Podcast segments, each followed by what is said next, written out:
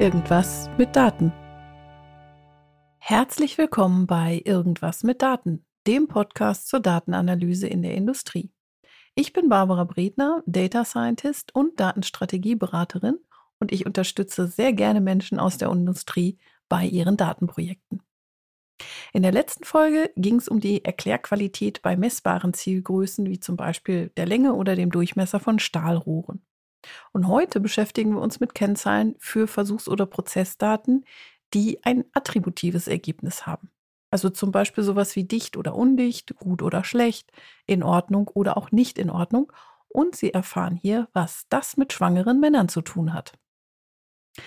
Die drei Fragen für die heutige Folge sind, wie funktioniert die Bewertung der Erklärqualität bei attributiven Zielgrößen, wie zum Beispiel gut oder schlecht? Was ist eine Konfusionsmatrix? Und welche Kennzahlen werden für die Erklärqualität bei der Klassifizierung eingesetzt? Fangen wir mal vorne an, wie funktioniert das Ganze denn überhaupt? Wir haben beim letzten Mal ja schon darüber gesprochen, wie geht das, wenn ich eine messbare Zielgröße habe. Dann gucken wir uns an, was sagt das Modell und wie groß ist der Abstand zu meinem gemessenen Datenpunkt? Also was sagt die, das Modell als Länge voraus und was für eine Länge habe ich zum Beispiel bei meinem Stahlrohr gemessen? Das funktioniert natürlich nicht, wenn ich gar nichts messen kann, weil ich attributive Zielgrößen habe, wie in Ordnung, nicht in Ordnung oder gut, schlecht. Und an der Stelle kommt schon der erste Unterschied, beziehungsweise der sehr empfehlenswerte Hinweis, wenn Sie etwas mit attributiven Daten machen, denken Sie daran, Sie brauchen immer viel, viel mehr Daten, als wenn Sie messbare Zielgrößenwerte haben. Das liegt einfach daran, weil so ein attributives Ergebnis wie gut oder schlecht viel, viel weniger Informationen enthält als ein gemessener Wert von einer Länge oder einem Durchmesser zum Beispiel. So. Und der zweite ganz wichtige Hinweis, wenn Sie viele Daten haben, ist es sehr schlau, die aufzuteilen. Und zwar in einen Teil, den Sie nehmen, um das Modell zu trainieren, also um diese Modellfunktion zu entwickeln. Das sind so typischerweise 70 bis 80 Prozent der Daten. Und dann gibt es einen zweiten Teil, das sind die sogenannten Testdaten. Die werden hinterher nur dafür verwendet, um zu gucken, wie gut funktioniert dieses Modell. Wir können natürlich auch bei attributiven Zielgrößen alles mit einem Datensatz machen. Aber gerade weil wir da weniger Informationen in unseren Zielgrößenergebnissen haben, ist es sehr schlau, erstmal mehr Daten zu finden und dann diese Daten auch aufzuteilen und hinterher zu gucken, ob das Ganze gut genug funktioniert hat. Beispiel für ein Modell. Sie möchten zum Beispiel herausfinden, wie gut so ein Ergebnis beim Schweißen ist. Ja, also Sie haben hinterher eine Schweißnaht, die beurteilen Sie zum Beispiel optisch und sagen, naja, das hat gut funktioniert oder weniger gut funktioniert, also das ist gleichmäßig oder da sind Spritzer drauf oder da ist irgendwie was durchgeschweißt, da sind Hohlräume, Einschlüsse, Risse, was auch immer da sonst noch dafür sorgt, dass sie sagen, das ist nicht so gut geworden. Dann haben wir also nichts, was wir messen können, sondern wir haben im Ergebnis nur gut oder schlecht, in Ordnung oder nicht in Ordnung. Und wir möchten vielleicht rausfinden, wie ist es mit der mit dem Einfluss von verschiedenen Parametern, die wir an unserer Schweißmaschine einstellen können, wie zum Beispiel die Geschwindigkeit oder wie viel Energie eingebracht worden ist. Und wir möchten vielleicht auch noch berücksichtigen, wie die unterschiedlichen Materialarten darauf reagieren und so weiter und so fort. Das ist ein ganz klassisches Beispiel dafür, dass wir eine attributive Zielgröße haben, gut, schlecht, und ganz viele verschiedene Einflussgrößen. Und wie diese Einflussgrößen dann bewertet werden, das soll jetzt hier gar nicht äh, Thema sein, sondern hier geht es wirklich nur darum zu gucken, wie gut hat es denn am Ende funktioniert. Wir gucken uns also dann an, was sagt unser Modell, was sollte da rauskommen und schauen uns dann an für die Holdout-Daten, also für die, die wir noch nicht angefasst haben, für unsere Testdaten, wie gut funktioniert unser Modell da. Und wenn Sie bei der letzten Folge sich das angehört haben mit der Anpassungsgüte und dieser Prognosegüte, das geht so ein bisschen in dieselbe Richtung, nämlich in die Richtung, ich gucke mir an, wie gut funktioniert es für Daten, die das Modell noch nicht gesehen hat. Ja, Kreuzvalidierung und so weiter, das ist alles ein und dieselbe Idee, die dahinter steht, nur dass wir jetzt hier attributive Zielgrößenwerte haben und dann eben gucken, wie gut hat es denn funktioniert. In einem guten Modell haben wir natürlich sehr oft eine richtige Zuordnung. Das heißt also, unser Modell, Machine Learning Modell, sagt uns zum Beispiel, da kommt aller Wahrscheinlichkeit nach ein gutes Ergebnis, eine gute Schweißnaht raus. Und in der Realität stellen wir fest, das ist auch so. Das heißt also, diese Zuordnung, das ist das, was das Modell ist oder was das Modell macht, Zuordnung zu der Klasse gut oder schlecht, funktioniert sehr zuverlässig. Und mit so einem Modell können wir natürlich auch wieder alle die schönen Dinge machen, die wir auch sonst mit Modellen machen, zum Beispiel Ausschuss vermeiden oder Einstellungen optimieren. Und natürlich gilt auch hier wieder, all models are wrong, but some are useful. Das heißt, auch hier gehen wir nicht davon aus, dass wir irgendwann ein perfektes Modell finden. Wir möchten gerne ein Modell haben, mit dem wir gut arbeiten können, also das nützlich für uns ist. So, und jetzt stellt sich natürlich die Frage, wie kriegen wir raus, ob dieses Modell, was wir haben, denn für uns auch nützlich ist? Naja, relativ einfache Geschichte. Wir gucken uns an, wie gut die Zuordnung funktioniert für unseren Testdatensatz, den wir eben noch nicht für die Modellierung gebraucht haben, sondern den wir beiseite gelegt haben. Also unsere 20 bis 30 Prozent, die da in dem Testdatensatz sind.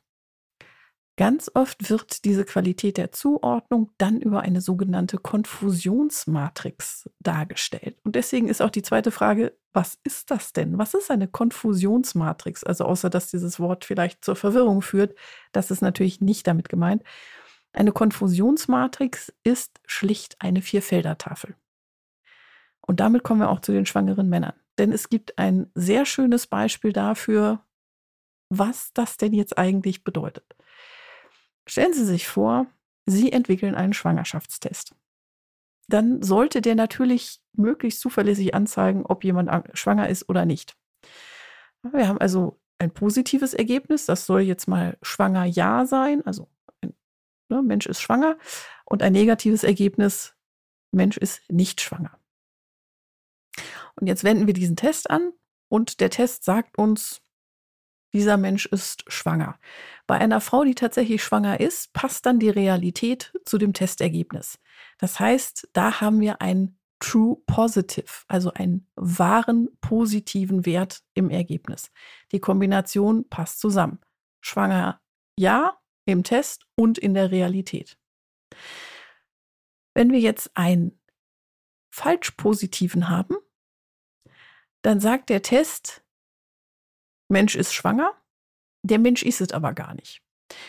Zum Beispiel, wenn wir diesen Test bei einem Mann anwenden und äh, Männer nun mal einfach noch nicht schwanger sein können. Also in 2022 sehe ich das noch nicht, dass Männer schwanger sein können. Insofern bin ich relativ sicher, auch ohne den Test durchgeführt zu haben, wenn ein Schwangerschaftstest bei einem Mann sagt, der Mann ist schwanger, dann funktioniert der Test nicht so richtig gut.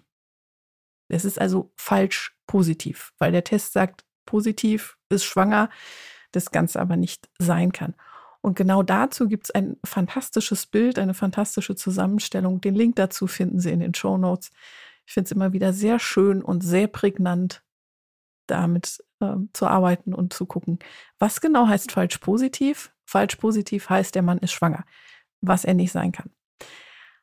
Okay, also wir haben jetzt schon mal richtig positiv. Frau, die schwanger ist, wird vom Test als schwanger erkannt. Und falsch positiv, Mann, der nicht schwanger ist, wird vom Test fälschlicherweise als schwanger erkannt. Fehlen uns natürlich noch die beiden negativen Sachen. Ja, vier Feldertafel, das waren ja jetzt erst zwei. Also was ist, wenn der Test sagt, nee, ist nicht schwanger?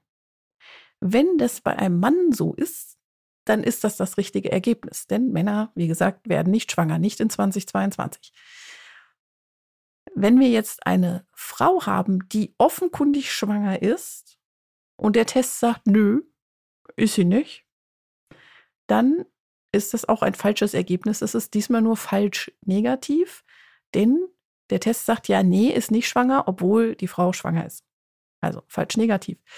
Und diese True Positive, False Positive, False Negative und False Positive wird ganz oft nur auf Englisch verwendet und dann abgekürzt mit TP und FP und FN und TN.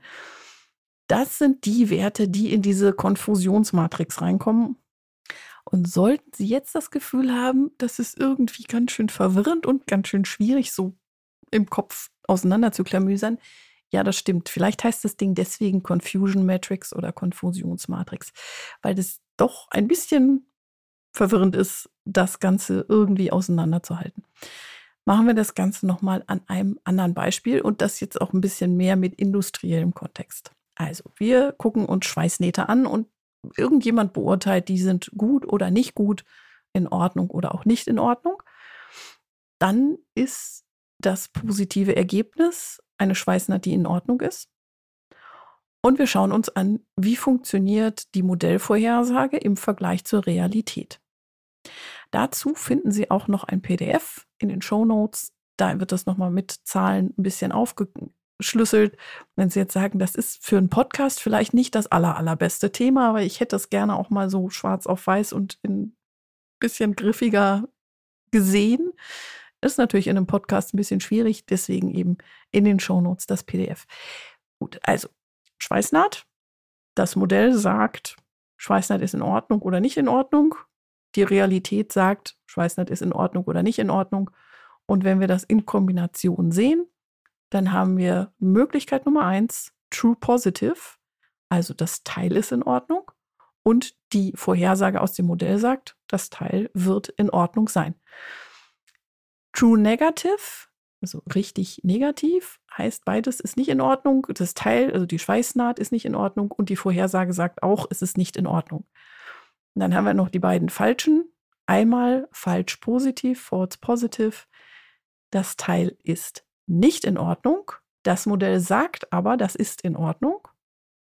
Und die letzte, vierte Kategorie, false negative oder falsch negativ. Das Teil ist tatsächlich in Ordnung, die Schweißnaht ist in Ordnung, aber das Modell sagt, nö, das wird so nichts. Also ne, das Schweißnaht nicht in Ordnung wird vorhergesagt. Dann haben wir eben unsere vier Felder und können uns anschauen, wenn wir Schweißnähte haben, wie gut funktioniert das Modell im Vergleich zu, wie gut funktioniert denn die Wirklichkeit. Diese Vier-Felder-Tafel ist natürlich schon mal ein ganz guter Anfang. Tatsächlich werden dann aber aus dieser Vierfelder-Tafel verschiedene Kennzahlen abgeleitet. Das ist eben die dritte Frage für heute. Welche Kennzahlen sind es denn und was sagen die uns? Das erste, was ganz oft verwendet wird, ist die sogenannte Accuracy. Und ja, leider, das ist wieder so ein englisches Ding. Ähm, Sie finden in dem PDF in den Show Notes auch den Versuch einer Übersetzung. Und ich sage ganz bewusst den Versuch, denn wirklich gut übersetzen lässt sich das nicht. Also so, dass wir im Deutschen die gleichen Unterschiede ähm, in den Wörtern haben, wie das im Englischen gemeint ist. Das ist an der Stelle ähnlich schwierig wie bei der Messsystemanalyse. Ähm, funktioniert nicht so richtig gut. Also sowas wie Repeatability und Reproducibility kann man genauso schlecht übersetzen wie Accuracy oder auch äh, Recall und andere Begrifflichkeiten, die hier in den Kenngrößen verwendet werden. Deswegen nehme ich den englischen Begriff, auch wenn ich ansonsten wirklich ein Fan davon bin, klare Worte zu verwenden, die auch für viele Menschen verständlich sind. Also Accuracy. Das ist der Anteil korrekter Vorhersagen an allen Vorhersagen. Also dieses Modell macht ja für jeden Datenpunkt eine Vorhersage und dann kann ich zählen, wie oft hat das gut funktioniert. Also wie oft bin ich bei den True Positive und True Negative gelandet im Vergleich zu allen Vorhersagen, die gemacht worden sind. Accuracy ist super, solange die Klassen, also positiv und negativ, relativ gleichmäßig besetzt sind. Also wenn Sie relativ ähnlich viele gute und schlechte Schweißnähte haben, was hoffentlich nicht der Fall ist. Aber wenn das so sein sollte, dann ist die Accuracy eine ganz gute Kennzahl, mit der Sie das bewerten können. Wenn Sie sehr schief besetzte Klassen haben, also zum Beispiel, was wünschenswert wäre, sehr viel mehr gute Schweißnähte als schlechte Schweißnähte, dann ist die Accuracy nicht so besonders gut geeignet, weil sie diesen Unterschied gar nicht gut greifen kann. In dem Fall funktionieren sowas wie Precision oder Recall zum Beispiel besser. Also Precision, das ist der Anteil korrekter positiver Vorhersagen an allen Vorhersagen. Ja, das heißt also, wie oft hat das Modell gesagt, das ist in Ordnung und das Teil, die Schweißnaht, war auch tatsächlich hinterher in Ordnung. Da geht es nur um diesen positiven Bereich. Und wenn wir uns andersrum hinstellen, dann können wir auch hingucken und sagen, wie oft wird denn ein Teil, eine Schweißnaht, die in Ordnung ist, auch als in Ordnung erkannt. Das ist dann der Recall. Und spätestens an dieser Stelle ist das Ganze wahrscheinlich echt eine Herausforderung. Gebe ich zu, das ist auch in Text nicht so richtig einfach auseinander zu klamüsern. Es hat mich an der einen oder anderen Stelle immer mal daran erinnert, wie Juristen ihre Gesetzestexte auseinander äh, klamüsern und dann auch irgendwie ein einziges Wort dafür sorgt, dass auf einmal alles anders ist. Insofern bleiben Sie ruhig. Das ist kompliziert. Und wenn Sie sowas bewerten wollen, dann schauen Sie sich das in Ruhe an und überlegen Sie, welche Kennzahl ist denn für uns jetzt hier relevant? Also wollen wir wissen, wie oft ein in Ordnung Teil auch wirklich als in Ordnung identifiziert wird? Oder geht es uns eher um andere Aspekte, die hier bewertet werden? So, also wir haben Accuracy, Precision, Recall und dann gibt es noch Specificity, Spezifität. Super, das kann man wenigstens mal auf Deutsch übersetzen, aber die Bedeutung ist halt schwerer greifbar. Das ist der Anteil korrekt als negativ erkannter Ergebnisse unter allen negativen Ergebnissen. Also die Fragestellung, wie oft wird denn ein NIO-Teil, also eine defekte Schweißnaht, korrekt durch das Modell als defekte Schweißnaht erkannt? Das ist also so ein bisschen das Gegenstück zu dem Recall, wo es nur um die in Ordnung Teile oder die äh, guten Schweißnähte geht, ist halt die Specificity, das, wo es nur um die schlechten Teile geht. Was man sich da jetzt genau anguckt, hm, kommt halt ein bisschen drauf an, wo eher der Fokus liegt. Vielleicht jetzt, können wir nicht vielleicht eine Kennzahl haben, die so alles abdeckt? Ja, das wird eine schwierige Kiste, aber der Versuch ist natürlich da. Und das Ganze nennt sich dann F1-Score. Das ist die Kombination aus Recall und Precision. Das ist leider nicht mehr so einfach interpretierbar, wobei einfach ist ja immer relativ. Ähm, es ist deswegen nicht einfach interpretierbar, weil man das harmonische Mittel nimmt, hat andere Gründe. Ähm, grundsätzlich sind aber alle diese Kennzahlen irgendein Prozentwert. Das heißt, die liegen zwischen 0 und 1 oder zwischen 0 und 100 Prozent. Und es gilt, größer ist immer besser. Was neben diesen Kennzahlen, die nicht ganz einfach zu greifen sind, ähm, vielleicht etwas einfacher ist, ist die sogenannte Rock Curve. Super, schon wieder was Englisches. Also ROC steht für Receiver Operating Curve oder Receiver Operating Characteristic und zeigt an, wie oft die Zuordnung gut funktioniert hat oder auch nicht so gut funktioniert hat. Das heißt, wir haben da eine Grafik, das ist eine Treppenfunktion und die Anzahl Stufen, die diese Treppe hat, entspricht der Anzahl der Datenpunkte. Wenn Sie sich das jetzt vorstellen, XY-Diagramm, Sie fangen unten links an, also am Ursprung fangen Sie an. Und die Vorschrift sagt dann, Sie schauen für jeden Datenpunkt. Sie machen das natürlich nicht selber, das macht die Software. Wenn die Software schaut für jeden Datenpunkt, ist der korrekt einsortiert worden? Also, wenn das Teil nicht in Ordnung war, wenn die Schweißnaht nicht in Ordnung war, sagt das Modell auch, es ist nicht in Ordnung, also korrekt zugeordnet. Dann gehen Sie eine Stufe nach oben. Und wenn die Zuordnung nicht gut funktioniert hat, also zum Beispiel Teil ist tatsächlich in Ordnung, Modell sagt aber ist nicht in Ordnung, dann gehen Sie eine, einen Schritt nach rechts. Ja, also wie auf so einem äh, Mathe, Mathepapier, also so einem äh, karierten Papier, können Sie immer einen nach rechts oder einen nach oben gehen, je nachdem, ob die Zuordnung geklappt hat. Und dann können Sie sich vorstellen, was passiert. Also irgendwie entsteht so eine Treppe. Und was wir natürlich am allerliebsten wollen, ist perfekte Zuordnung. Das heißt, wir würden immer nach oben gehen. Ja, Wenn es also immer perfekt wäre, hätten wir einfach ein, ähm, eine gerade Linie ohne Treppenstufen, die vertikal nach oben läuft einmal die Achse lang. Perfekt, äh, perfekte Modelle gibt es nicht. Oder wenn, dann sind sie meistens geschummelt. Also insofern werden wir das selten sehen. Ähm, zum Glück werden wir wahrscheinlich genauso selten sehen, dass alles falsch zugeordnet ist, also die Zuordnung nie funktioniert hat. Dann würden sie halt die ganze Zeit nach rechts gehen und einfach nur an der X-Achse langlaufen. Wäre jetzt auch nicht so gut. Wenn zufällig zugeordnet wird, ist gut oder ist schlecht, dann haben wir eher so eine Diagonale in unserem Bild. Das ist also das, was ohne Modell auch schon funktioniert. Wir möchten also irgendwas, was besser ist als eine zufällige Zuordnung, also irgendeine Treppenfunktion, die über der Diagonalen liegt. Das wäre schön. Ob wir das erreichen, hängt natürlich davon ab, ob unser Modell gut ist. Und das ist ja genau das, worum es jetzt hier gerade geht, nämlich zu gucken, funktioniert das Modell. Und eine andere Kennzahl, die aus dieser Rock Curve äh, abgeleitet ist, ist die Area under Curve, die Fläche unter der Kurve, AUC.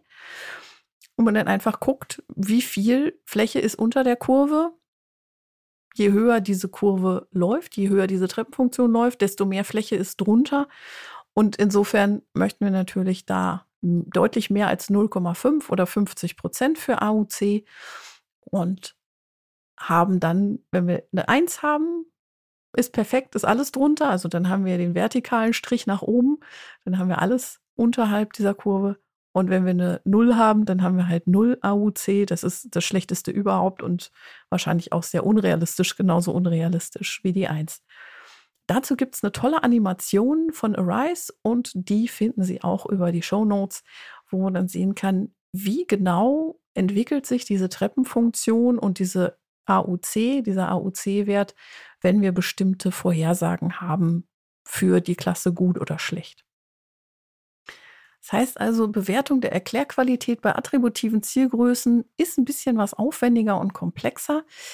Sie brauchen auf jeden Fall viele Daten, damit Sie überhaupt ein Modell gut anpassen können. Deutlich mehr als bei messbaren Zielgrößen oder variablen Zielgrößen wie Länge und Durchmesser.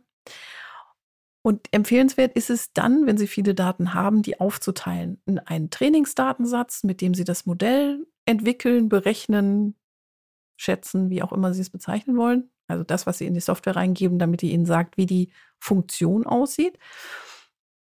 Und dann haben Sie einen zweiten, einen äh, Datensatz, einen kleineren, so 20 bis 30 Prozent, den Sie erstmal außen vor lassen. Und mit diesem außen vor gelassenen können Sie dann gucken, wie gut funktioniert das Modell. Das ist sehr empfehlenswert.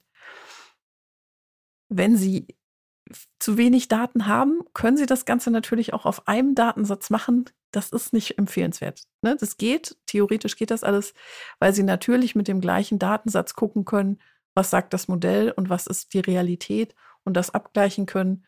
Aber gerade bei attributiven Zielgrößen ist das nur eine mittelgute Idee. Wie auch immer Sie zu dem Ergebnis gekommen sind, was sagt das Modell und was sagt die Realität? Sie können das Ganze zusammenfassen in einer Vierfelder-Tafel in der sogenannten Konfusionsmatrix oder Confusion Matrix und dann aus diesen Zahlen verschiedene Kennzahlen ableiten, die dann was über Accuracy, Precision, Recall und so weiter sagen und darüber eben ihren, ihr Modell oder die Erklärqualität bewerten können. Und um das Ganze etwas anschaulicher zu machen, ist es schon empfehlenswert, auch so eine Rock Curve zu zeichnen oder zeichnen zu lassen und sich auch mal anzuschauen, wie viel Fläche ist denn unter dieser Kurve drunter. Das heißt, das sind ganz schön viele Punkte, die dann am Ende dafür sorgen, dass Sie sagen können, jo, diese Erklärqualität reicht aus und wir können mit diesem Modell zum Beispiel vorhersagen, ob unsere Schweißnähte gut oder schlecht sind. Oder wir können damit auch den Prozess so optimieren, dass wir häufiger gute Schweißnähte bekommen. Oder vielleicht steht am Ende auch, na, Erklärqualität ist noch nicht ganz so gut. Was Sie auf jeden Fall immer berücksichtigen müssen, ist, was kostet es, eine falsche Entscheidung zu treffen? Das heißt also, es sind niemals alleine die Kennzahlen, sondern es geht immer auch darum zu gucken, wie teuer wird es denn, wenn wir ein gutes Teil fälschlicherweise als schlecht klassifizieren. Das kostet im Zweifelsfall vor allen Dingen Sie als Hersteller. Oder wenn wir ein schlechtes Teil fälschlicherweise als gut einstufen, das könnte beim Kunden doch durchaus nicht dazu führen, dass Sie einen größeren Präsentkorb zu Weihnachten kriegen. Kommt halt immer so ein bisschen drauf an, wie schlimm das Ganze ist. Insofern nehmen Sie die Kennzahlen und dann den gesunden Menschenverstand und noch Ihr Wissen über den Prozess, über Ihre Kunden und alles, was da sonst noch so dran hängt. Und dann können Sie entscheiden, ob die Erklärqualität ausreichend ist. So, das soll es jetzt zur Erklärqualität auch erstmal gewesen sein. Und in der nächsten Woche geht es um das schöne Thema Design of Experiments. Das hatten wir ja schon mal, also statistische Versuchsplanung und Auswertung. Ich habe da was Neues zusammengebastelt. Das würde ich Ihnen ganz gerne vorstellen. Ich hoffe, Sie sind dann wieder dabei. Und wenn Sie Unterstützung bei Ihrer Datenanalyse brauchen, dann melden Sie sich doch gerne bei mir. Bis dahin wünsche ich Ihnen viel Erfolg und Spaß mit der Datenanalyse und denken Sie immer daran, es kommt darauf an. Ihre Barbara Bredner.